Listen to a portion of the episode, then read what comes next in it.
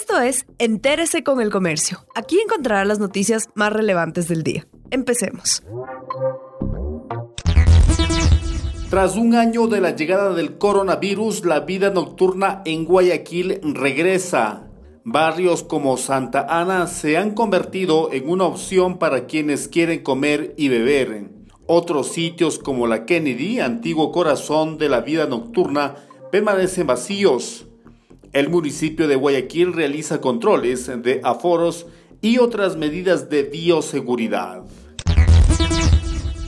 El ministro de Salud, Mauro Falconi, detalló que el acuerdo con los municipios se centra en hacer una planificación y concatenación de los esfuerzos técnicos operativos para poner puntos de vacunación y las dosis se distribuirán dependiendo de las necesidades epidemiológicas.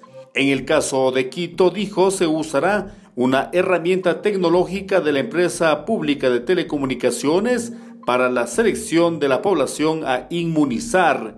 No habrá listas manipuladas, ni los municipios ni yo haremos listados aparte, comentó el funcionario. El COVID-19 no detuvo a Isabel Robalino en su lucha anticorrupción ella está confinada desde marzo del 2020 por la pandemia. Las reuniones de la Comisión Anticorrupción las sigue por Zoom. Isabel Robalino cumplirá 104 años en octubre de este año. El tradicional plato de fanesca se oferta en los mercados de Quito como parte de la conmemoración de la Semana Santa. Lavamanos públicos eh, cerca de los patios de comida, desinfección y pruebas frecuentes de comerciantes son parte de las medidas de bioseguridad en los centros de abasto.